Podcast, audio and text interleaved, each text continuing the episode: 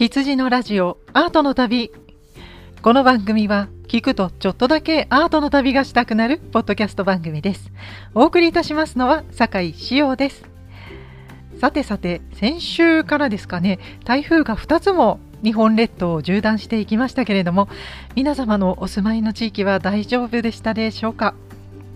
私の住んでいる東海地方はですねうん雨と風が強い日というのが何日かありましたけれどもうーんそうですね。比較的あの去年の台風の時は下呂温泉の辺りがあの川が氾濫したりとかもありましたけれども今年はそうですね去年ほどといいますかさほど被害がなかった少なかったかのように思っております。しかし収録している本日なんですが静岡の辺り、ね、浜松の辺りとか鉄塔が倒れたりとか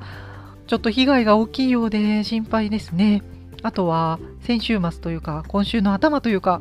九州の方でね台風が上陸してかなり被害が大きかったようで本当にの被害に遭われた方は早くいつも通りの生活に戻れるようにとはい心よりお見舞い申し上げます。さて今回のアートの旅なんですけれども実はですねあのちょっと今日多分配信が遅れておりますけれども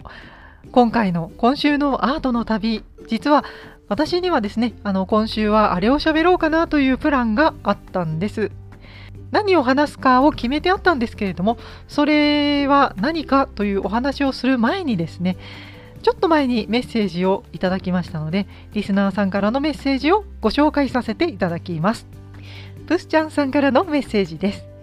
本の話題で出ていたリーチ先生原田マハさんのリーチ先生を読み始めました。出だしから好きな感じです。すでに温田に行ってみたくなっています。雨だし読書日和どんどん進みそうですというメッセージをいただきました。ありがとうございました。いやーそうなんですよ。あのー、リーチ先生という本ですね。バーナード・リーチ民芸運動のバーナード・リーチのことを描かれた小説「リーチ先生」という小説がとても面白かったですというお話をしたんですけれども特に「御田」という九州にある御田という焼き物の地域があるんですけれどもこの御田の場所の描写がとても素晴らしい描写がされていましてこの小説を読んでいると御田に行きたくなっちゃいますよね。はい。プスちゃんさんの気持ちとてもわかります。で私なんですけれども実は先週家族がですね長期の連休があるということでではどっかへ旅行に行きましょうという話になりましてじゃあはいはい私は温田に行きたいですとそういうことになりまして実はですね九州旅行を計画しておりましたおりました。はい過去形なんですね。本当に大型の何ですか910ヘクトパスカルとかねあの伊勢湾台風並みの本当に強くてめちゃくちゃ大きい台風がいらっしゃいましてフェリーは結構新幹線も停止ということでですね本当に台風のせいで全ての旅程が全部キャンセルになってしまいました。本当にもうあの行こうとしていた当日に上陸ですからね。本当に大変な目に遭いました。私が行こうとしていた九州旅行幻の九州旅行の日程ここで話しちゃってもいいですか？まあ、あの誰もですね聞きたくないかもしれませんけれどもしかしあのこのポッドキャストで話さないと本当にもう全くもって存在しなかったことに、まあ、存在しなかったんですけど計画したことがもう本当ゼロになってしまいましたので、まあ、あのここはですね私の気持ちを汲んでいただきましてあのどういう旅行だったのかということを聞いてやっていただきたいと思います。ではいきますよ。私たちの九州旅行の計画はまず大阪からですねたくさんあの九州へ向かってフェリーが出ていますのでそれに乗りましてで夜フェリーに乗ってどんぶらこどんぶらこと九州の方に行きますと小倉か大分かに着くんですけれども、まあ、予定ではそうですね小倉の方に朝着きましてで小倉から熊本の方に行きまして熊本からですね阿蘇ボーイという特急列車が走っております。でこの阿蘇ボーイに乗っていきますとですね阿蘇の脇をこうブーンと通って綺麗な眺めが見られるといったそういった特急列車が走っています。阿蘇ボーイに乗って湯布院を通って別府の方まで行きます。で別府の方でですね温泉に入ったりあとは湯布院の方にですね現代アートの美術館があるということでで新しい収蔵品が増えたりということを目にしましたので湯布院に行って現代アートの美術館を鑑賞したりなどと美術館の散策をしたりしつつその他にも湯布院の森という特急列車に乗ったりしてこう電車の旅とアートの旅をですね満喫してそして旅行の3日目に日田市日田の方へ行きましてですね日田市の駅の前からレンタカーを借りまして御田という集落へ行きその御田はですね昔の民芸の窯元がたくさんあるところですのでその御田の窯元を散策したり御田焼きを買ったり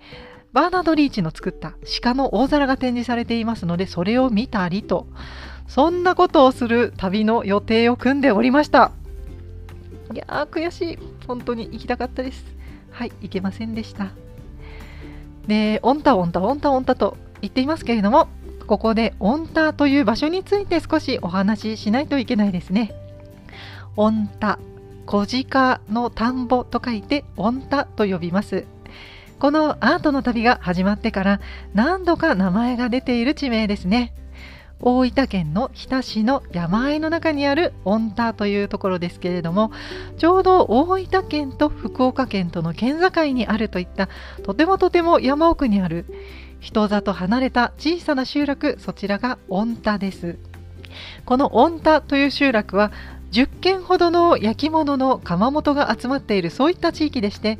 御田焼きその地名をとって御田焼きという焼き物が民芸の焼き物が作られています。この焼き物の特徴というのは飛びガンナというカンナというですね陶芸の道具ですね。鉄をこう曲げて作ったような道具なんですけれどもカンナという道具で付けられた飛びガンナという模様が特徴的な焼き物が焼かれています。本当にこの御田のこの村の中を歩きますとですね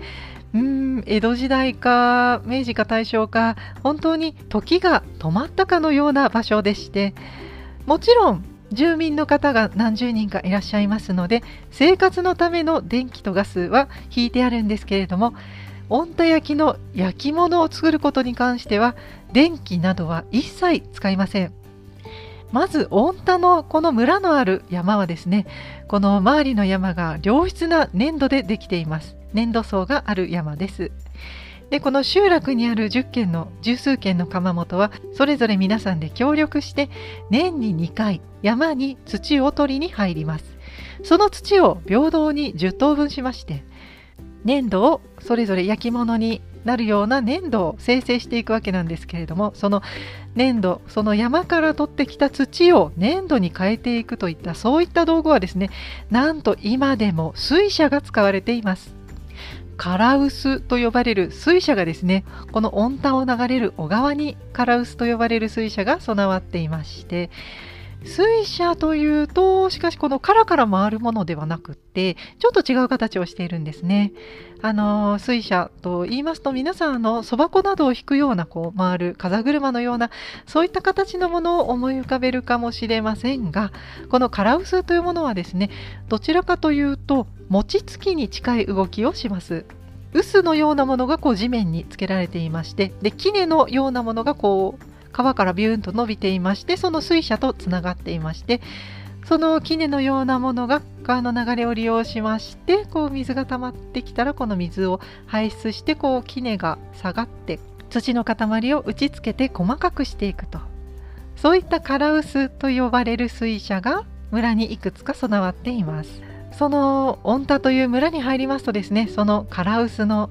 土をこう打ちつける音がですねコーンコーンと山の中に響き渡っているんですね。その音を聞きながら窯元を巡るというこの五感をこう使って鑑賞するようなですね。とても素晴らしい村があるんです。御田焼きという焼き物はですね本当にこの土地でしか焼かれない特殊な焼き物です。そしてこの村自体のあり方が現代となってはとても特殊だと思われます。まず御田焼きの窯元の皆さんはこの焼き物の技術を他に漏らしません。まあ隣の小石原の方から流れてきた技術なので小石原には同じ技術が備わっていまして小石原の方はですねどちらかというとこうオープンな土地でしてそうですね技術も公開していると思うんですけれども温太に関してはですねまず技術その技術は他には絶対に漏らしません全てこの温太の技術は家族間だけで共有します弟子とかは基本的には取らないんですね。代々その家族の中で技術を伝承していきます。力仕事は男性が繊細な作業は女性がやっています。山から取ってきたその温太の粘土の土を先ほど申し上げました唐臼でついてトントンとついて細かくするんですけれども細かくした土を今度は大きな亀の中にドバドバと入れましてそして水を入れて溶かしてドロドロの状態にします。そしてそのドロドロの状態の泥漿と呼んでいますけれども泥漿をですねどんどん細かい網の目に通して不純物を取り除いていきます。どんどんこう大きい目の網から細かい目の網にと通していくことでこの良質なきめの細かい粘土を得ることができるんですね。こういった亀にこうドロドロの状態の土を移して網を通していく網でこしていく作業という作業を水肥水肥という名前がついています。私が一度、うん、十数年前に御田に訪れた時はこの水肥の作業女性がされていましたね。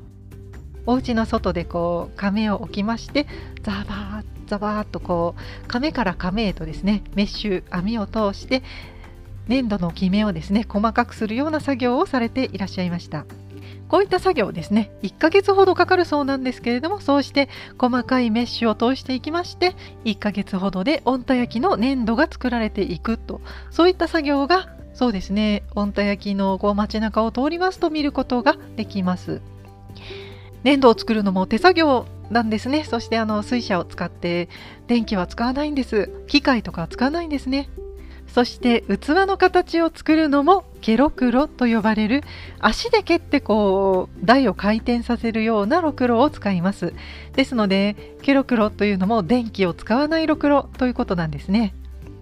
私も作品を作る時はろくろを使って器を作りますけれども私はですね現代的に電動のろくろを使いますけれどもこの御田という村では電気は使わないで器を作られているんですね。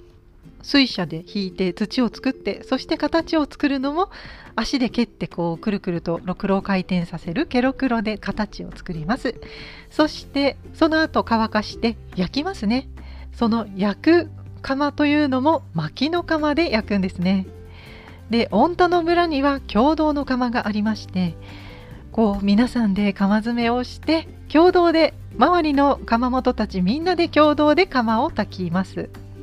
日田市はですね杉の産地なんだそうでしてあの杉で木材を加工する時にちょっとどうしても端材ができてしまうんですね。そういった端材を譲り受けてきたりとかこの端材であるとか木の皮などを用いて巻き窯を焼いていきます。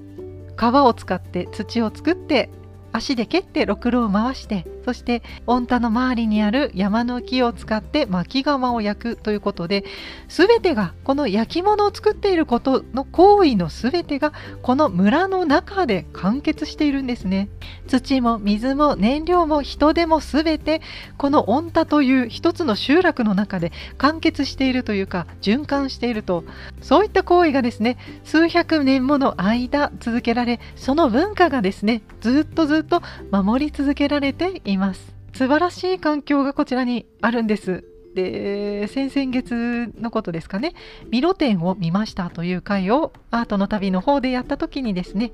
ミロが日本の民芸運動に影響を受けていたということが分かりましたね。ミロ展を見て分かりました。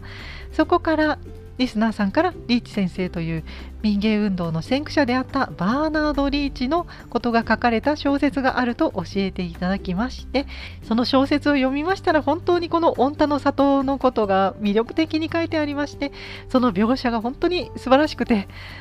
どうしてもですね読んでいたら御田に行きたくなってしまったんですね。で先週というか今週の頭から1週間まるっと私は九州旅行へ行く予定を組んでおりましたので私はですねこの御田のカラウスの音であるとかカラウスを動かす川のせせらぎの音とかもし撮れればケロクロを回す音とかを録音してこの雰囲気を皆様にお届けしようとそういう計画を立てていたんですがですが台風が九州に本当に私が行く日に上陸してしまいましてはい、フェリーは全便欠航乗ろうとしていた湯布院の森も遊ぼうという特急列車も全部欠航です。九州新幹線も全部欠航でした。いやーまさかまさかまさかこんなにドンピシャで台風とかぶるとは。どんな雨女と雨男なんだろうと本当にですね私たちの天気運のなさに本当にびっくりしております。まあ仕方がないことなんですけれどもまたどこかで休みを見つけて御田の旅再チャレンジしたいと思っております。はい御田行きたかったですね。ということで九州旅行は幻になってしまったんですが先週台風が明けまして関東の方は特に被害もなさそうだということがニュースを見ていて分かりました。九州は諦めまして1泊2日で東京へ行ってまいりました。今現在ですね東京の日本橋三越さんでは日本伝統工芸展という公募展が開催中です。私の作品もですねこちらの日本伝統工芸展に入選しまして展示されておりますはい、日本伝統工芸展ですね。あのー、来週水曜日から名古屋会場へと巡回してまいります。あの名古屋の会場で私、あの当番もあります。2日目だったかな、当番もありますので、ぜひお越しいただきたいと思いますけれども、今週は東京でやっておりました。はい。ということで、まずは東京会場を見ておかないといけないと思いまして九州旅行なくなってしまいましたので私は代わりに東京旅行へと行ってまいりました。1泊2日です。あのね1週間行く予定だったのがだいぶ短くなりましたが東京ではちょうど夏の夏休みの展覧会シーズンが終わりまして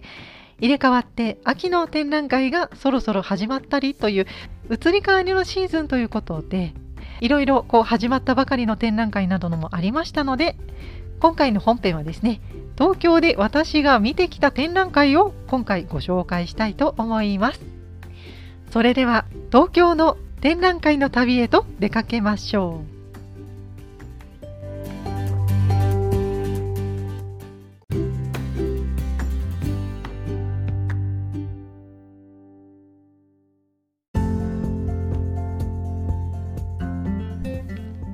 東京の展覧会の旅ということでまずですね私が行ってきた展覧会の中で一つご紹介したいのはリー・ウーファン展です。こちらの展覧会は国立新美術館開館15周年記念リー・ウーファンという展覧会ですね。会期が2022年8月10日水曜日から11月7日の月曜日まで東京六本木にある国立新美術館企画展示室 1E にて開催されております。こちらの展覧会の開催概要をお読みいたします。国立新美術館では開館15周年を記念しまして国際的にも大きな注目を集めてきたモノハを代表する美術家リー・ウーファンの東京では初めてとなる大規模な回顧展を開催します東洋と西洋のさまざまな思想や文学を貪欲に吸収したリーは1960年代から現代美術に関心を深め60年代後半に入って本格的に制作を開始しました。視覚の不確かさを乗り越えようとしたリーは自然や人工の素材を節制の姿勢で組み合わせ提示するモノ派と呼ばれる動向を牽引しました。また全ては相互関係のもとにあるという世界観を視覚芸術だけでなく著述においても展開しました。リーの作品は芸術をイメージや主題意味の世界から解放し物と物物と人との関係を問いかけます。それは世界のすべてが共時的に存在し相互に関連し合っていることの証なのです。岸くも私たちは新型コロナウイルスの脅威にさらされ人間中心主義の世界観に変更を迫られています。リーの思想と実践は未曾有の危機を脱するための啓示に満ちた導きでもあります。本展ではモノ派に至る前の視覚の問題を問う食器作品から彫刻の概念を変えた関係項シリーズそして静質なリズムを奏でる精神性の高い絵画など代表作が一堂に会します。またリーの創造の軌跡をたどる過去の作品とともに新たな境地を示す新作も出品される予定です。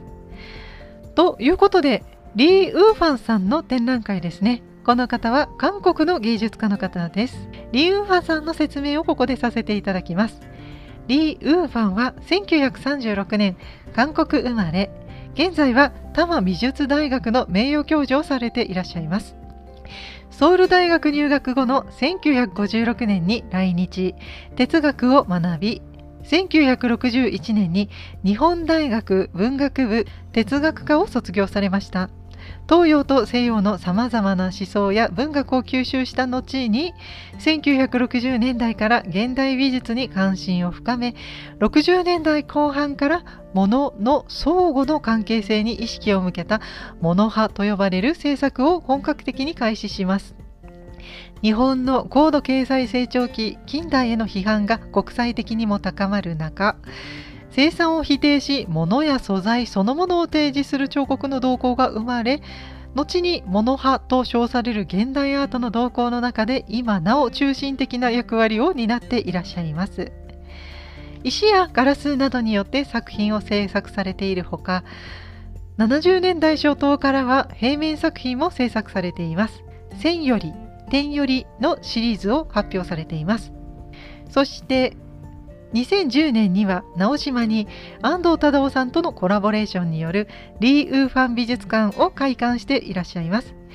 私はこのリー・ウーファン美術館はですね、うん、8年前ぐらいですかね、に行ったことがあります。確か、うん、国際芸術祭の時はなかなか混んでいそうだったので、その次の年に行ったかなと思うので、8年前のことだったと思いますけれどもね、はい、直島のリー・ウーファン美術館1回行ったことがありました。今回は国立新美術館の15周年記念展ということでリー・ウーファンの展覧会ですね。もう記念展ということでとても国立新美術館さん気合が入っている展覧会だなと感じました。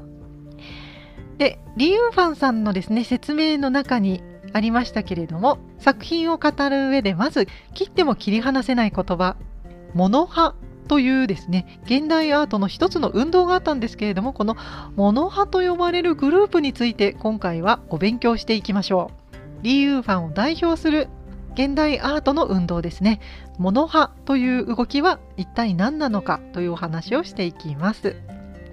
モノ派、えー、モノはひらがなで派は派閥の派ですね。漢字で派閥の派と書いてモノ派と書かれている文献が多いでしょうか。モノハとは1967年秋頃から1970年代後半までの日本を中心とした一つの美術運動の名称ですね。モノハという一つの美術運動がありました。このモノハと呼ばれる美術運動はですね、特定のメンバーが私たちモノハですよというふうに宣言したものではありません。で、モノ派という言葉ができたきっかけというのは、当初はですね、物をあまり手を加えずに用いる厄介な連中というような感じでですね、侮辱したような、こうレッテルを貼るような、そういった印象で用いられた言葉でした。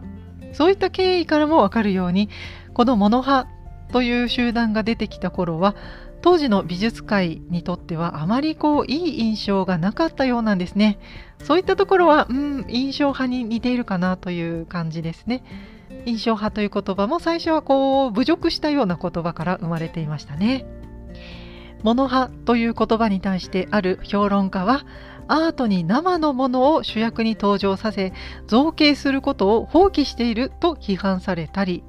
また別の批評家の方からはアートの歴史性と様式性を破壊したとまで言われています。このモノハーと呼ばれる人たちの作品はですね主に木や石の自然素材や紙や鉄などの人工的なものでも本当にその素材そのままを加工しないまま展示することであえて作り込まないでもう物としてボンと置いちゃうんですね。そういったところからそのオブジェとして鑑賞するのではなく置かれたものとものの関係であったりそのものと鑑賞者の関係を探ろうとそういった試みが行われたそういった運動のことを指しています。で作品を取り囲む空間をこう鑑賞者に意識させるという点はインスタレーションもそういったものなんですけれどもそのその当時はインスタレーションという言葉はないんですけれどもそういったこう体感させる意識させるというそういった面においてはインスタレーションの先駆けと言われています。そしてモノハを代表する作品がですね生まれているんですが関根信夫さんの作品「磯大地」という作品が1968年に発表されています。モノ派と呼ばれる作家たちはですねリ・ウーファンさんやその関根信夫さんとかを含めたこの十数人の作家をこう総称して呼ばれているんですけれどもで、まあ、その中でも特にリー・ウーファンさんがこの考えとかをうまく述べていたということでその中心的な役割を担っていらっしゃるんですけれどもそのモノ派と呼ばれる十数人の作家たちはですね特にグループ活動をしていたわけではなくってその自分はモノ派じゃないよと言っていた人たちもいるようです。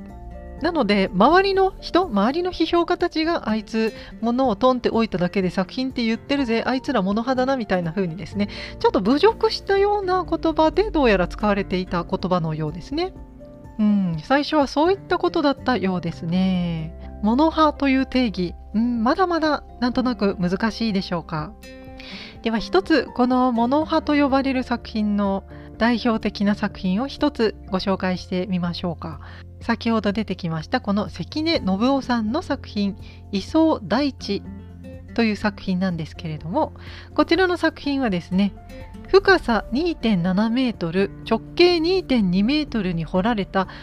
円柱の円柱状の穴こう結構大きいですよね3メートル近いような円柱状の穴を掘りましてそれと全く同じ高さ同じ幅で固められて作られた土の円柱とかこう並んで作られているといったそういった作品です。磯大地という作品ですね。とてもあのびっちりかっちりと美しい円柱がですねその土で作られていましてうーん展示されている場所はま公園のようなところでしょうかそして美しい大きい円柱が土で作られていてそれと全く同じ形の円柱状の落とし穴がその円柱の隣にズボンと開いているといったそういった作品です。で砂場遊びを想像していただきたいんですがあの例えばですね砂場でこう平面に砂が広がっている場所で子供がこうスコップなどで砂をグリグリっとこう掘り下げましてグリッと砂をボコッと取ります。でその掘り下げたそのスコップで掘り下げた砂を穴の隣にボンと置くと、まあ、山みたいなものができますね。まあそういったイメージですね。ですので掘り下げた落とし穴と全く同じ状態の砂山がその隣にできているといったそういった感じの作品です。この作品ですね関根信夫さんの「磯大地」という作品がモノ派と呼ばれているアーティスト集団の一番最初の作品と言われています。この作品ですね。ただただこの公園にある土を盛り上げてそこにこう穴と大きな山を作っただけ。ただただその公園の土を掘り下げてそして盛り上げてそこにただ穴と土の山を作っただけといった。見方によってはそういう作品なんですけれどもこういったようにですね物派と呼ばれる人たちはそこら辺にある土とかそこら辺に落ちている石とかあとは、まあ、作られたものであっても何の変哲もないステンレスのパイプとかをあまり加工せずこうぐねぐね曲げたりせずにその場にゴロンと置いておくとか鉄板をそこにペロッと置いておくとかあまり素材を加工しないで素材のままそのまま置いておくというような作品が多いんですね。物をそのままほぼそのまま加工せずに使う人たちということで物派と呼ばれています。でリユーファンの作品にもありますけれども石をそのままその場に置いただけだったり石と石とを少し近づけてみたり石の上にパイプを乗せてみたりということで関係させたり関係させなかったりしちゃったりとすることで物と物との間に生まれる関係性であったり緊張感やこの不思議な違和感とかあとは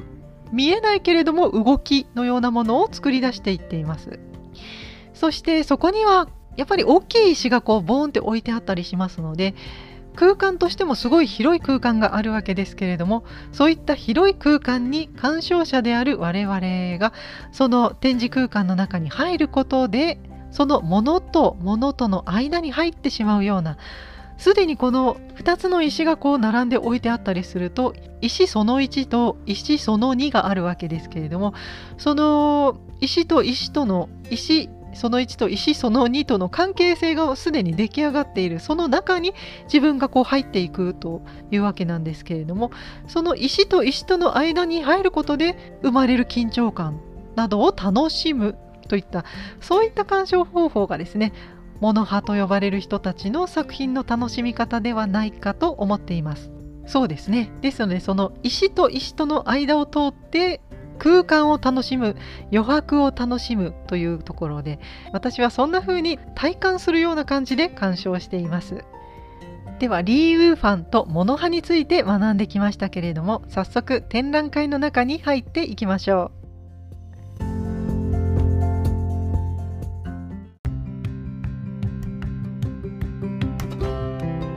さてモノ派を代表する作家リー・ウーファンですね。この方の大回顧展が東京の国立新美術館にて開催中です。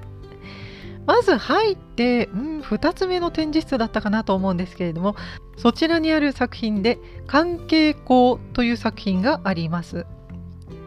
こちらはですね分厚い、うん、どうかな？1.5センチぐらいはあるでしょうか？分厚いガラスの板の上に1トンぐらいはあるような大きな石がですねガラス板の上にバーンって乗っているといったそういった作品が展示されています。で皆さんですねあんまりリー・ウーファン知らないなという方はですねあのリー・ウーファンといえばガラスに石がバーンの人と覚えておいてください。リー・ウーファンといえばガラスに石がバーンの人です。であの石をこうバラすで分厚いガラス板の上にですね大きな石をバーンと乗せる。でその乗せたことでその乗せた衝撃でガラスが割れて飛び散るんですけれどもそのガラスが割れて飛び散ったままの状態が作品であるといったそういった状態で展示がされています。関係光関係光という作品ですね。こちらの作品がはリー・ウーファンさんの代表作だと思われます。でただただ割れたガラスの上に大きな石が乗っているとただそれだけの作品なんですけれどもそのガラスの割れた状態から察するにその時に加わった石の重みの衝撃であるとかそして衝撃がかかった後もそのままガラスの上に居座り続けているその石の状態がなんともこの不思議な緊張感といいますか存在感を醸し出しているといったそういった作品です。そしてこういうガラスの上に石がバーンの作品はいろんなあの現代アートの展覧会でよくよく出てくる作品なんですね。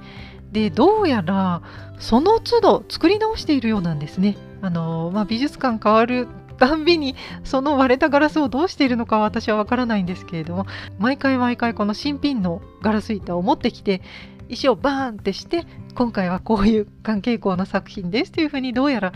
毎回新しいのを作ってるようなんですね。今回の展覧会もリユーファンさんがこの関係校の作品を作っているその時の様子が YouTube の動画に上がっているんですけれども本当に見ていると面白くてヤマト運輸さんのこの美術運送のスタッフの皆さんがこのリユーファンさんの指示のもとこう石を釣り上げましてガラスに石をバーンってこうやっている様子がですね YouTube の方で見られます。ね、作っている様子が見られるんですね。で直島の方のその関係校を作っていた時もうーん確か学生さんたちと一緒にこうバーンってやって作ってらっしゃったかなとそういった動画を見たことがあります。はい毎回作ってらっしゃるようなんですね。こういった形でリユーファンさんはあの石を使った作品を多く作られていらっしゃいます。その使っている石にもこだわりがありましてできればリユーファンさんはその作品を展示する場所に近いところにある石を探すようにしていらっしゃるそうなんです。で直島だったらまあ瀬戸内にありますのでその周りの岡山県や香川県にある採石場を訪れましていい石はないかなって探したりですとかその展覧会の会場の地域の近くにある河川の石を探しに行くそしてその大きいちょっと雰囲気のあるような石を探してきてこういったですね展覧会の作品に用いられているようなんですね。なんかこう石も地産地消ということなんでしょうかね。この地元の石を使うということでうんなんかこう意味が加えられているようなリユーファンさんによってこう一つもう一つ意味が加えられているような感じがしてそういったコンセプトも面白いですよね。でこの「ガラスに石をバーン」の作品はですね毎回作り直しているらしいということでリユーファンの展示の作品があるということが分かると今回はどんな割り方をしているのかなと私はですね毎回楽しみにしております。あのいろんなところでですねこのガラスに石をバーンの作品見られますのでお近くの美術館でももしありましたら見てみてくださいそしてその他にもいろいろ作品がありまして関係校スミカという作品がありました。このスミカという作品では部屋全体にこう薄っぺらい石がですねそのままあの床面全体に敷き詰められておりまして鑑賞者はその部屋に必ず入らないと次の部屋に行けないのでその石の上をみんなこの歩かなければいけないとそういった羽目になっているんですけれどもただこの割れた自然に割れた石をですね敷き詰めてあるだけなので本当にこう不安定なんですね。で歩くたびに一歩一歩進むごとにこうグラグラするわカチャカチャ言うわと音がするんです。しかしそういった不安定な足場をこうゆっくり歩くことで自分がその空間の一部になっているようなそういった気持ちになっていきます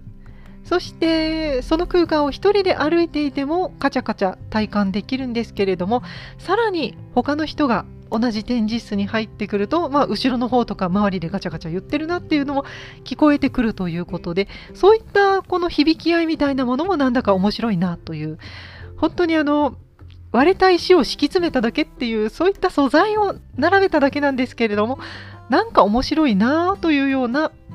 ナチュラルな素材を作ったインスタレーションという感じでとてもこちらの作品も面白い作品でした。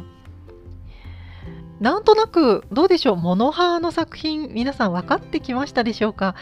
あのー例えばそうですね。ちょっと例えがおかしいかもしれないんですけれどもすごい美しい西洋絵画が例えばよくできた美味しいハンバーグとして例えるならばリユーファンの作品は肉の塊。といったところでしょうか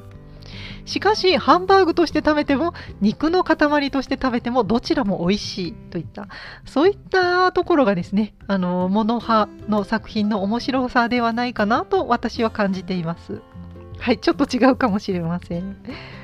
さて、そしてリユーファンの展覧会ですね。展覧会の後半では絵画の作品もたくさん展示されておりました。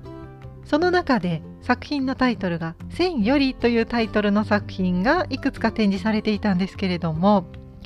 有名な作品ですね「千より」という作品です。こちらはうーんラピスラズリが原料になっている青色の岩絵の具かなと思われるんですけれどもこの日本画の岩絵の具ですねこちらを使いましてかなりこうべったり盛り上がるぐらいまでこうベタっと絵の具をつけまして日本画の顔料の絵の具をつけましてキャンバスの上から下へとビューンと線を引くというそういった絵画ですね「線より」という絵画が展示されておりました。で青色の線が何本も上から下へと引かれているという作品なんですけれどもこう遠くからこう展示室に入って遠くからこの「線より」という作品を見るとパッと見滝の流れのように見えるんですね。しかしリー・ウーファンさんは特にそういったこの滝であるとか具象的なものを描いたというわけではなくただただ青い線を引っ張っただけという作品なんですけれどもその青い線が書いてあるだけの作品なんですがその線の引き方によってですね絵の具がどんどんかすれていくんですけれどもそのかすれていくことで生まれるグラデーションがとても美しい作品となっております。で私はこの青色の線の作品ですね何度かお見かけしたことがあるんですが多分ですね私が以前見た時はうーんあんまり明るい場所じゃなくってそしてあの近づいて見れなかった記憶があるので今回の展覧会でですねあのとても明るい場所でそして結構近づいて見られたのは私は初めてだったのではないかなと思っています。今回ですねかなり近づいてこちらの作品を見たんですけれども鑑賞したんですけれどもこの「千より」という作品ですね思った以上にこの日本画の絵の具がもりもりに盛り上がっていました。でどうでしょうかね、まあ、最近の日本画は結構盛り上げる系ですけれども古い日本画だと結構薄塗りでですね表面をあまりデコボコさせないというのが基本的には昔の日本画の技法であったと思うんですけれどもリーウファンのこの「千より」という絵画はですねかなり絵の具がもりもりに盛り上がっていました。結構厚みはどうかな？1ミリはあったかなという感じでですね。結構分厚い感じで絵の具がもりっと盛られていました。でただですねこのキャンバスの上で青い線を引くという行為だけなのでただこう青い線を引くだけでグラデーションしたいだけであればここまで1ミリぐらいまで絵の具を盛り上げる必要は全然ないわけなんですけれどもしかしこうして絵の具を盛り上げることでまたその状態が絵の具というものを超えて素材としてものとなっているのかなと。絵の具という色彩を超えてものであるといった盛り上げることでものとなっていくというそのリーウファンの考える哲学のようなものに触れたそんな気持ちになりました。はい。線よりという作品ですね。意外と近づいてみるとまた新たな発見がありましてとても面白かったです。で絵画の作品もですね他の作品もいろいろあったんですけれども絵画の作品も立体作品もですねリー・ウーファンの作品にはすごく余白が大きいというか立体作品の方でも作品が置いていない空間の方が広いといったそういった作品が多いんですね。絵画の作品も立体作品もその空間が広かったり余白が多かったりとする中で書いてあるものとものとが離れていることによってその余白があることで妙な緊張感を生んだりとか関係性が見られたりですとかあとはその空間の中が空間が空いていることにより我々鑑賞者がその空間に立ち入る隙があるというかですねそういったことからそのリー・ウーファンの余白であるとか空間の使い方そういったものがですねとても物派の作品としてとても面白いなと感じました。ですのでその作品と作品の間が空いているその余白があることで自分が入り込むことができるんですね。そして自分が入り込むことで作品と作品の関係性を感じることができるというようなそういったコンセプトなんじゃないかなと思いながら鑑賞してまいりました。どうでしょう？モノ派の作品皆さん面白そうですか？まあこれはですねちょっとあの実際見てみないと面白さが伝わらないかもしれないんですけれども私実はモノハすんごい大好きでというかリーウーファンさんがもうすごい大好きでですねあの友達がたまびに行ってたんですけれども今先ほどリーウーファンさんのご紹介をした時にたまびの名誉教授をされていらっしゃるんですね。でたまびは学部の時はそうでもないんですけれども大学院の方に行くとあの前期後期の作品の高評会の時に名誉教授の方からですね公表する講師を選べるんだそうです。で友達から聞いてたんでえもう絶対理由ファン選んでよ選んでよってお願いしたんですけれども その友達はあんまりそんなにあの興味が持ってなかったので違う違う先生に公表をお願いしていたようですがいやたまびいいなと思いましたねはい。もしあの、玉美に行かれる方、多摩美術大学の大学院まで進まれる方はですね、ぜひあの、リユーファンさんの好評を受けたら楽しそうだなと思っています。はい、羨ましいです。さて、横にそれましたが、えー、リユーファンさんの展覧会ですね、現在開催中です。えー、入場料が1700円、一般1700円となっておりますが、こちらはですね、オーディオガイド込みの値段となっております。ですので、オーディオガイドは無料というか、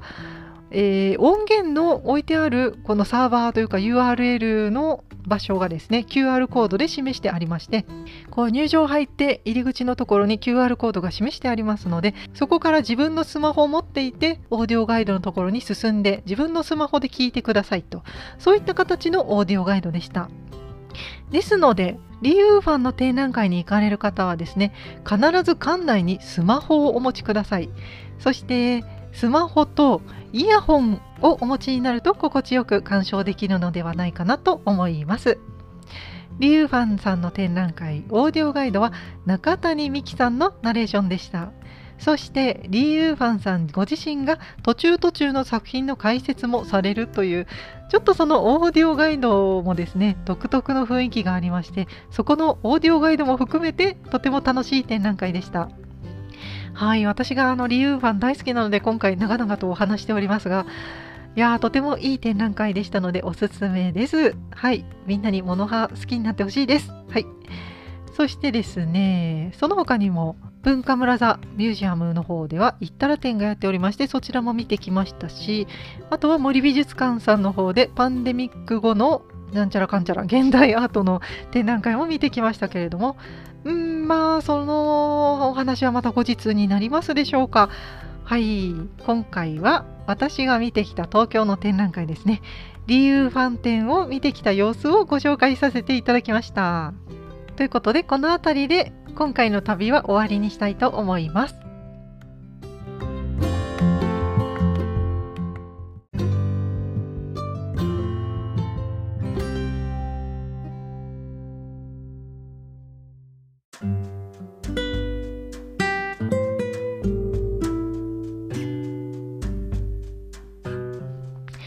お帰りなさいませ。エ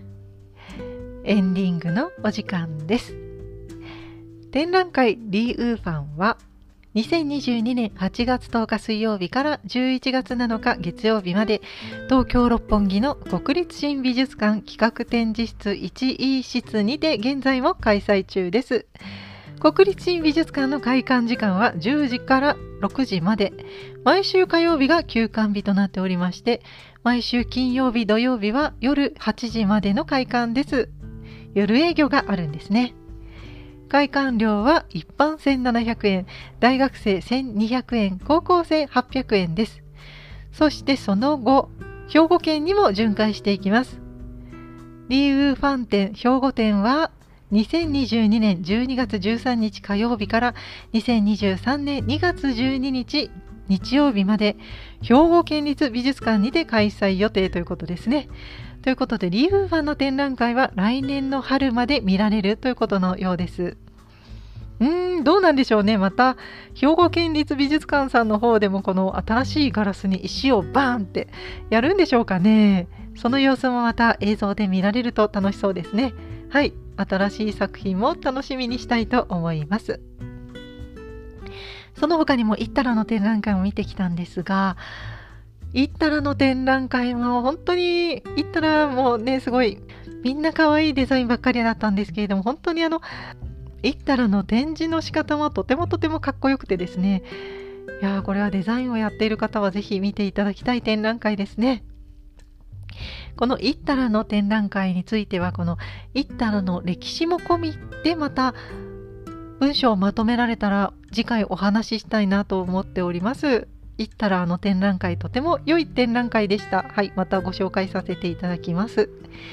そして他にも、えー、森美術館さんでやっている現代アートの展覧会ですね。パンデミック以降のウェルビーイング、地球が回る音を聞くという展覧会ですね。こちらも見てまいりました。こちらの展覧会ですね、私は現代アートの激しい側面も知っておりますけれども、んちょっと私にはこの展覧会は刺激が強すぎたなという印象です。ちょうどコロナ禍があってパンデミックがですねアートに与えた衝撃といったものがとても強かったのかなという印象を持ちました作品たちがどれもこれもとても刺激的であったというところが